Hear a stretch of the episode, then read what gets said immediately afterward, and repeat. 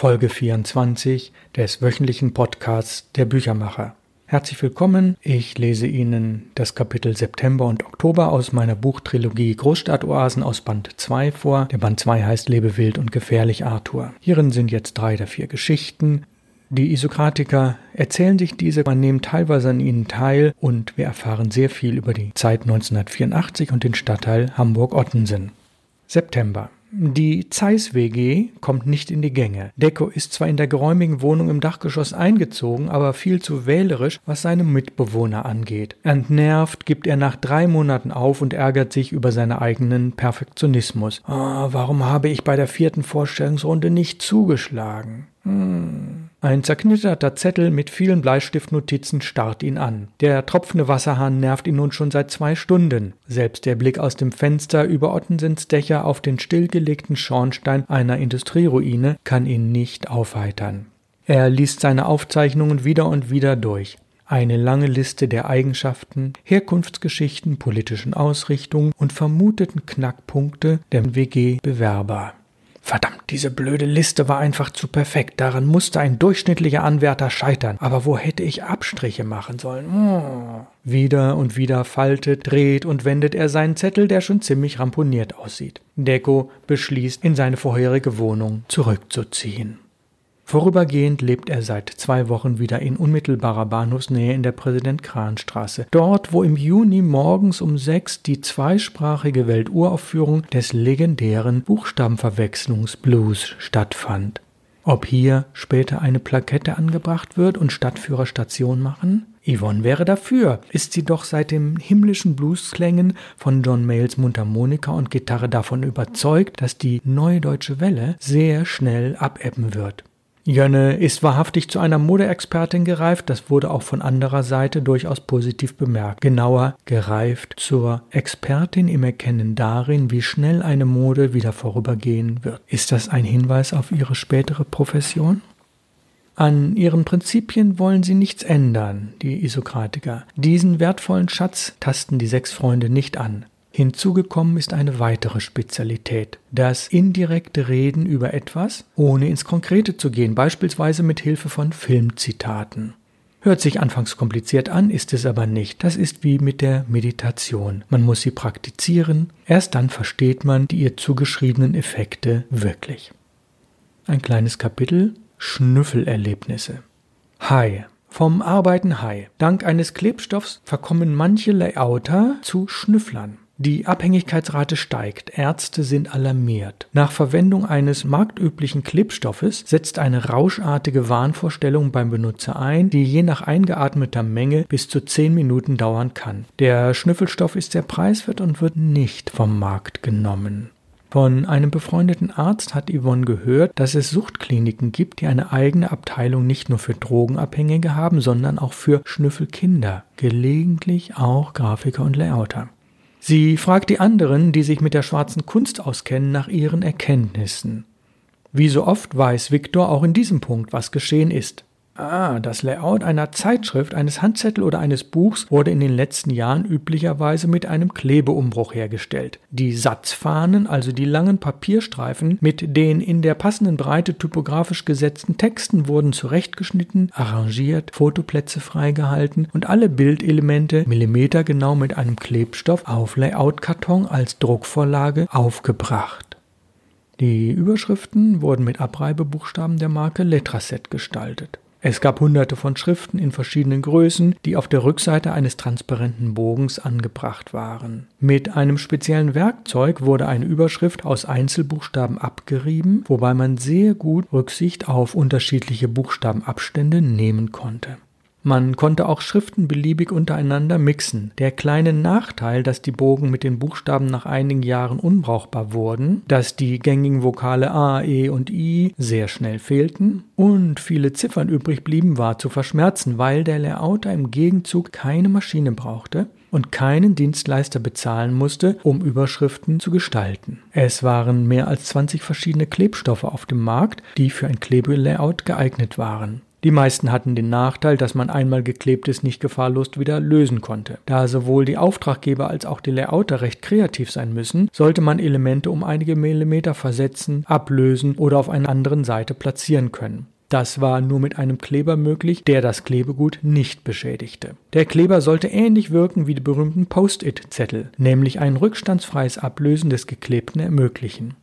Der geeignete Grundstoff bestand aus Gummi arabicum, einer klebrigen Masse. Um den Klebstoff für rund zwei Minuten in einem Zustand zu belassen, der eine sehr leichte Verschiebung erlaubte, verwendete der Hersteller ein Lösungsmittel auf Benzinbasis. Dieses war auch separat zum Auffrischen des unflexibel gewordenen Klebers in der Dose erhältlich. Es enthielt flüchtige Stoffe, die sich innerhalb des angegebenen Zeitraums in Luft auflösten. Genau das war das Ziel und zugleich der Nachteil. Die benzolhaltigen Düfte stiegen in die Nase des Grafikers und lösten einen Rausch aus. Verantwortungsvolle Verlage und Grafikbetriebe sorgten also für gute Lüftung am Arbeitsplatz und für mindestens drei Meter hohe Räume.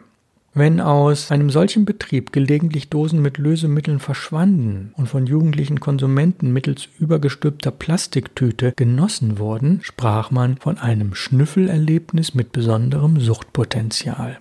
Der Stoff war sehr preiswert zu beschaffen, hatte keine Nebenwirkung und führte den Schnüffler in eine andere Dimension. Er wurde high, ganz legal.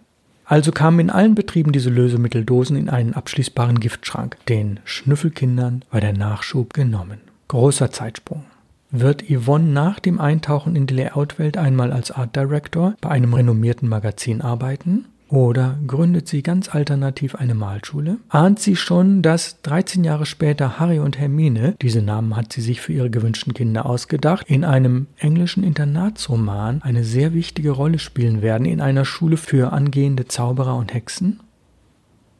Ja, wir befinden uns jetzt im Monat Oktober. Der September war relativ kurz und aktuell passiert wieder was bei den Isokratikern. Oktober. Alle 16 fassen mit an. Die einzige Hamburger WG in einem Fabrikloft, die über einen Außenkran mit Seilwinde verfügt, bekommt leihweise den Gretag Videoprojektor geliefert. Der T1 VW-Bus mit den herausnehmbaren Bänken gewährleistet einen sicheren Transport. Das Hinübertragen auf Victors Hubwagen liegt in 32 Händen. Die unter dem Projektor angebrachten Balken halten gut durch durch und niemand kommt zu Schaden. Da vor einigen Wochen die zum Hof hinliegende Lieferantentür zur dritten Etage aus Gründen der Wärmedämmung zugemauert wurde, landete das sperrige Monstrum in der leerstehenden vierten Etage, die vormals als Heimat des Bluesclubs ausersehen war. Nach der schweißtreibenden Aktion treffen sich alle Isokratiker in Jimmys Küche in der Kleinereien-WG, wo sie eher selten gesehene Gäste sind. Die Küche ist nicht wirklich für genussvolle Treffen geeignet. Dunkelgrün gestrichen hat sie nur ein Fenster zur Straße, das weder doppeltes Glas noch einen doppelten Rahmen hat. Dadurch ist es nicht nur zugig, jedes vorbeifahrende Auto unterbricht aufgrund seines Lärms auch sofort das Gespräch. Ganz abgesehen von Bussen und LKWs. Wo soll Ottensens Verkehr enden? Leider verfügt diese WG-Küche zur Ablenkung auch nicht über ein Radio oder gar eine bessere Musikanlage. Die Klappstühle für die Gäste wackeln und wenn mehr als vier Besucher da sind, muss bereits der fünfte im Türrahmen oder sogar im Flur sitzen. Enger geht es kaum noch, es sei denn, jemand bereitet gerade Tee zu. Wieder eine kleine Geschichte mit dem Titel Nordkapun. Einen Vorteil hat die kleine Rheinstraße mit Jimmys WG. Sie liegt gleich hinter dem Hertie-Gebäude am Beginn der Ottenser Hauptstraße und damit sehr nah an der Straße am Felde. Für einen anschließenden Spaziergang zu dieser Straße mit dem dörflichen Namen, aber einer engen Bebauung ist also diese WG ideal. Denn Carly, genauer Jimmy, hat für den Nachmittag eine Begegnung mit der Eigentümerin des Nordkap-Huhns versprochen. Die dazugehörige Geschichte ist bemerkenswert. Später könnte man noch zur Strandperle am Elbstrand weitergehen, denn der Abend ist mild. Jimmy erzählt die Geschichte in zwölf kleinen Abschnitten. Zentrale Orte neben dem Nordkap in Norwegen sind ein Hühnerhof in einem Hinterhof am Felde sowie eine alternative Druckerei. Es gibt tatsächlich ein Huhn aus Ottensen, das Nordkap-Erfahrung sammeln konnte. Zwar kam es sehr geschwächt dort an und verstarb nach wenigen Stunden, denn es war bereits vorher sehr krank. Dennoch hat es die Reise von über 2000 Kilometern auf sich genommen. Schuld daran ist der Fantasy-Autor, der seine Bücher grundsätzlich selbst druckt, bindet und verkauft. Eva, die als Redakteurin für eine große deutsche Illustrierte schreibt, lebt schon seit einigen Jahren in Ottensen. Seit Anfang des Jahres hat sie einen privaten Hühnerhof in ihrem Hinterhof am Felde eingerichtet. Mit Hilfe von Nachbarn bastelt sie einen regendichten Hühnerstall. Sie möchte zwar nicht das Landleben in die Stadt verlagern, jedoch etwas mehr Lebensqualität schaffen mit einer gewissen Geräuschkulisse und frischen Eiern zum Frühstück. Das spricht sich schnell herum und Schulklassen besichtigen diesen Mini-Zoo, nachdem er um Kaninchen erweitert wurde. Die Kinder bringen Löwenzahl von der nahegelegenen Wiese mit. Eine Ziege wird nicht angeschafft, da sie zu viel Gras und Platz bräuchte. Ein besonders begeisterter Zoobesucher stellt sich als Autor finnischer Sagenwelten vor. Er wird Fantasy-Autor genannt, weil er schon drei Bücher über die Märchenwelt Finnlands, genauer über die Trolle und Nachtwesen geschrieben hat. Durch private Kontakte zu einer alternativen Druckerei hat er das Handwerk des Setzens und Druckens in Grundzügen erlernt. Das verschafft ihm gewisse Privilegien, denn dadurch sind seine Bücher in der Herstellung besonders preiswert.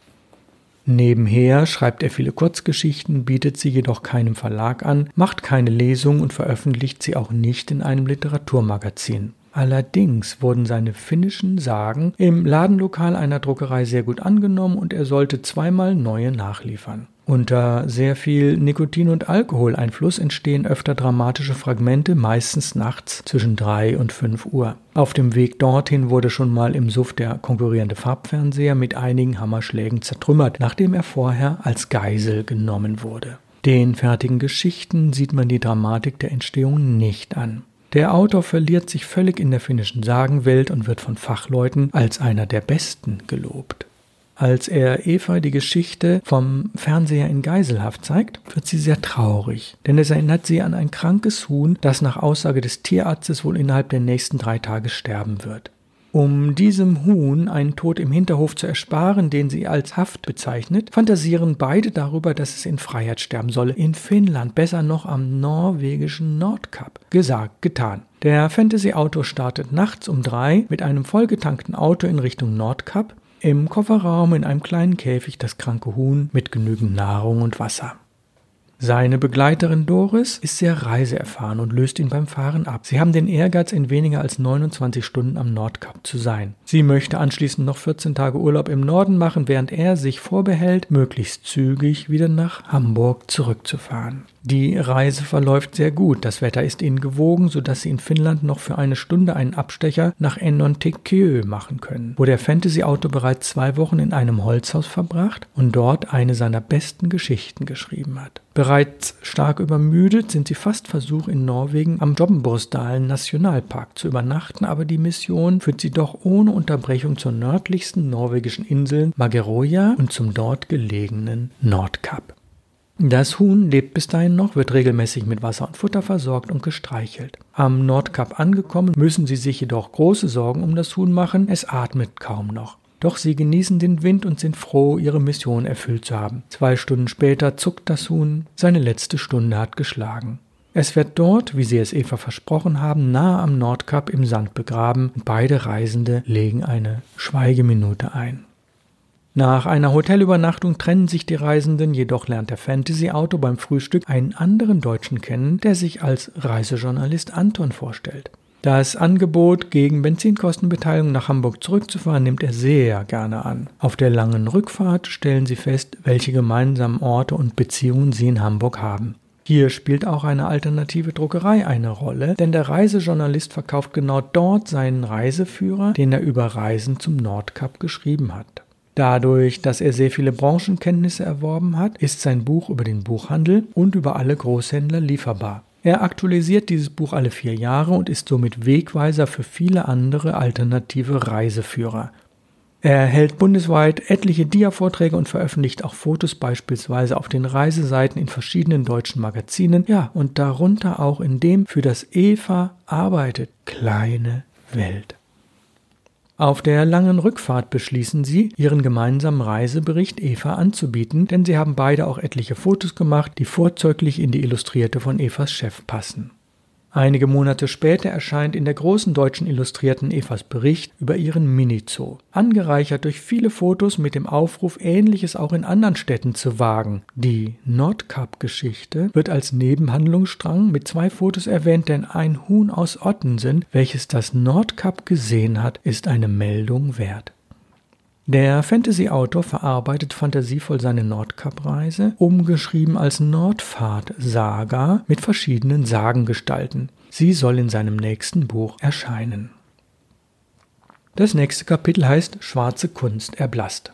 In Freiheit. Rick Schrift ist eigentlich Software. Sie muss nicht mehr in einem Kugelkopf auf Film oder Glas, geschweige denn in Blei gespeichert werden. Das haben wir in den letzten zwei Jahren gelernt. Allerdings ist das Wissen noch nicht bei vielen angekommen. Diejenigen, die das intuitiv begriffen haben, sind Autoren und Journalisten. Für sie ist es unschlagbar vorteilhaft, auf einem Computer ihre Texte einmal einzugeben, sie jederzeit bearbeiten und in verschiedenen Varianten ausdrucken zu können.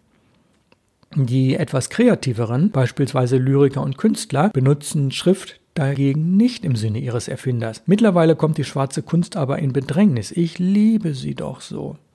Rick und Jimmy, beide einigermaßen computeraffin, sind ins Gespräch vertieft, als Imelda das Schachcafé betritt. Als begeisterte Schreiberin kennt sie sich ebenfalls aus. Sie versuchte sich an den ersten Schreibcomputern mit dem Betriebssystem CPM. Als ihr Bruder erstmals das Textprogramm Starwriter benutzte, war sie begeistert. Hm, je nachdem, welchen Drucker wir anschließen, haben wir acht oder zwölf Schriften zur Verfügung. Diese konnten wir in der Größe variieren. Die meisten gab es sogar in einem kursiven oder fetten Schriftschnitt. Das war schon beachtlich. Als ich neulich am Chemischen Institut erstmals einen Laserdrucker an einen MS-DOS-Computer anschloss, hatte ich plötzlich 36 Schriften. Mit einer anderen Kreativsoftware konnte ich die Überschriften beliebig verändern, verzerren, drehen, mit Schatten hinterlegen und alle möglichen Effekte hinzufügen. Das war faszinierend. Ob das viel mit schwarzer Kunst zu tun hat, ist mir pups egal.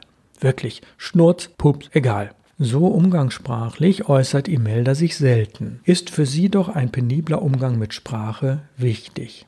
Jimmy, der sich an viele Typografiediskussionen mit Victor erinnert, schüttelt ungläubig den Kopf. Aber das ist unser heutiges Problem. Jeder, der etwas tippen kann, hat doch deswegen noch keine Typografiekenntnisse. Mit geklonten und geklauten Schriften und der von dir erwähnten Software kann zwar jeder seinen Text mit Schrift gestalten. Und wenn du Zahlen oder Buchstaben verzerrst oder sie mit Schatten und Effekten hinterlegst, sind die Möglichkeiten nahezu grenzenlos. Aber dafür den Begriff Typografie zu verwenden, verbietet sich nahezu von selbst. Keine dieser Schriften wurde bezahlt. Sie werden nicht herstellergemäß korrekt verwendet. Ich gehe sogar so weit zu sagen, sie werden missbraucht.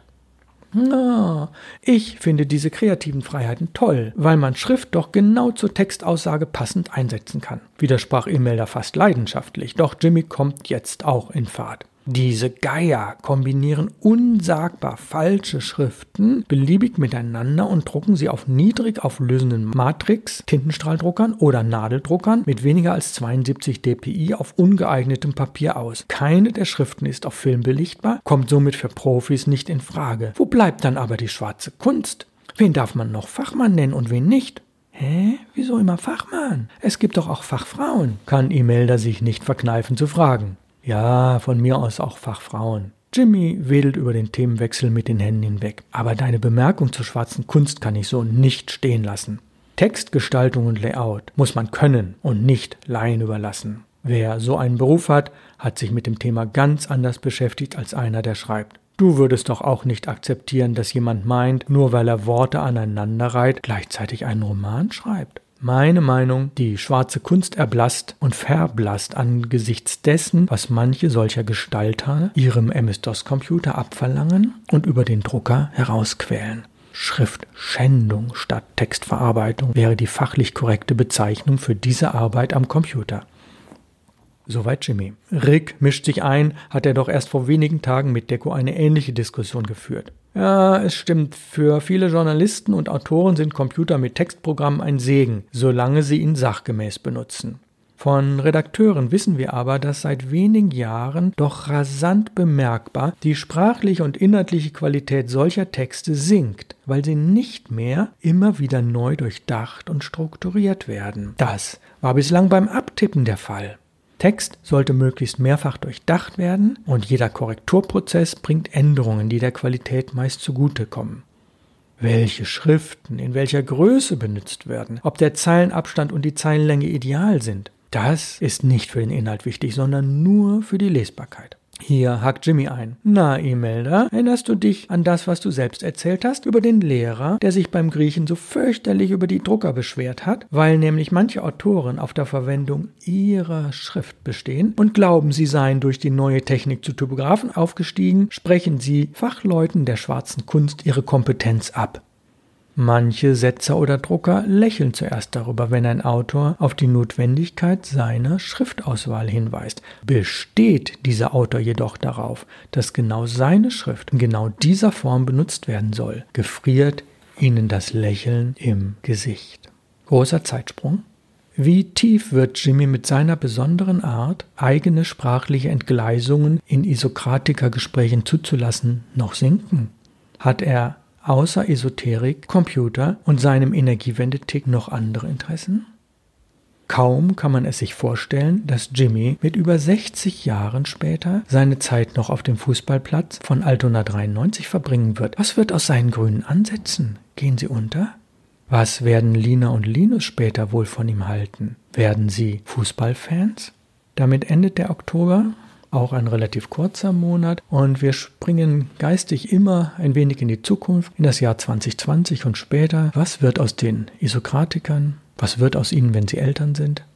Was wird aus ihnen, wenn sie ihre berufliche Karriere bald hinter sich haben? Wie wird diese Karriere vielleicht aussehen? Und immer wieder die Frage und der Blick auf den Stadtteil, wie verändert sich dieser Stadtteil mit der ganz besonderen linksalternativen Kultur? Ich bedanke mich sehr fürs Zuhören. Bleiben Sie mir weiterhin treu. In der nächsten Woche beginnt langsam der Showdown dieses Teils 2 der Romantrilogie Großstadtoasen, der November. Und zum Jahresende kommen natürlich einige der Auflösungen, was aus all diesen vielen, vielen miteinander verwobenen oder alleine stehenden Geschichten geworden ist und was aus den Isokratikern wird.